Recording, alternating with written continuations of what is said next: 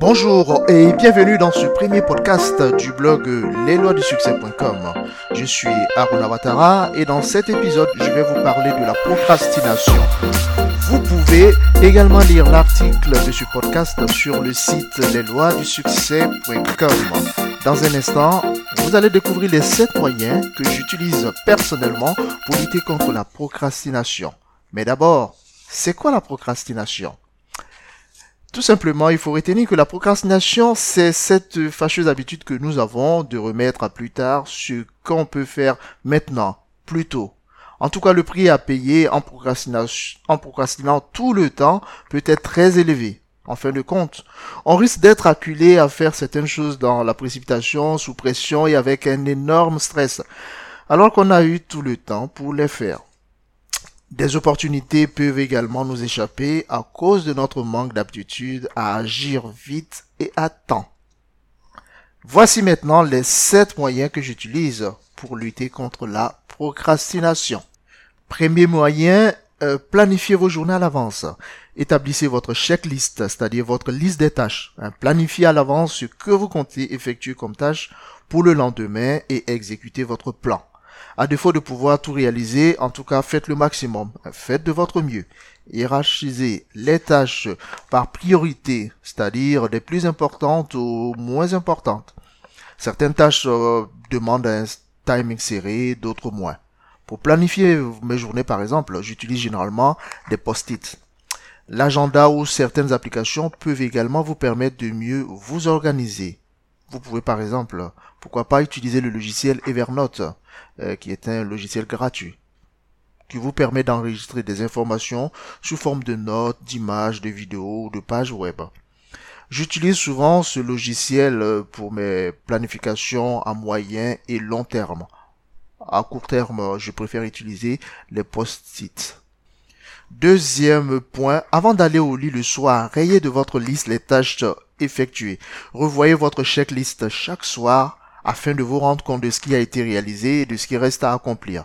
Les tâches qui n'ont pas été effectuées seront sur la liste du lendemain. Mais ne tombez pas non plus dans la facilité, dans le laxisme. Vous risquez de le payer cher plus tard. En tout cas, ce jeu, vous serez toujours perdant.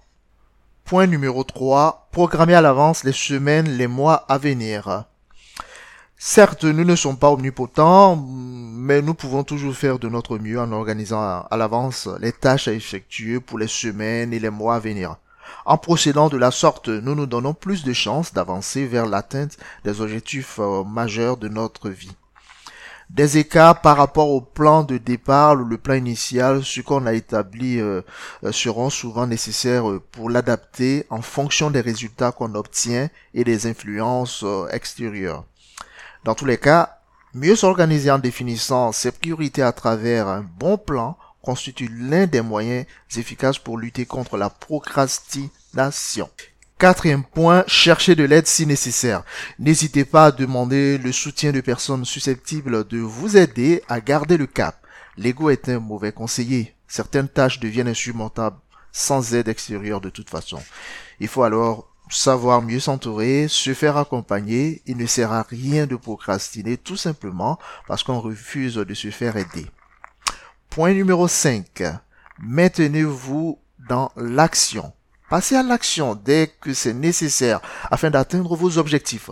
Sortez de votre zone de confort en faisant de manière continue de petites actions qui, cumulées, vous permettront de faire des pas de géant. Il y a un temps pour penser, pour planifier, pour organiser et un temps pour agir. Seule l'action vous permettra d'avancer vers la réalisation de vos rêves. N'ayez pas peur de l'action en procrastinant. Point numéro 6. Récompensez-vous. De petites récompenses pour fêter vos différentes victoires, si minimes soient-elles, renforceront votre volonté et votre désir de vous surpasser. Ces récompenses sont des moyens pour vous motiver encore plus. Elles sont les fruits de vos efforts. Ce sont des moments de pause qui vous permettent de faire le point d'énergie pour la suite de l'aventure. Enfin, le point numéro 7. Ne vous reposez pas sur vos lauriers. Félicitez-vous des bons résultats obtenus, mais maintenez le tempo pour ne pas perdre de vue le cap.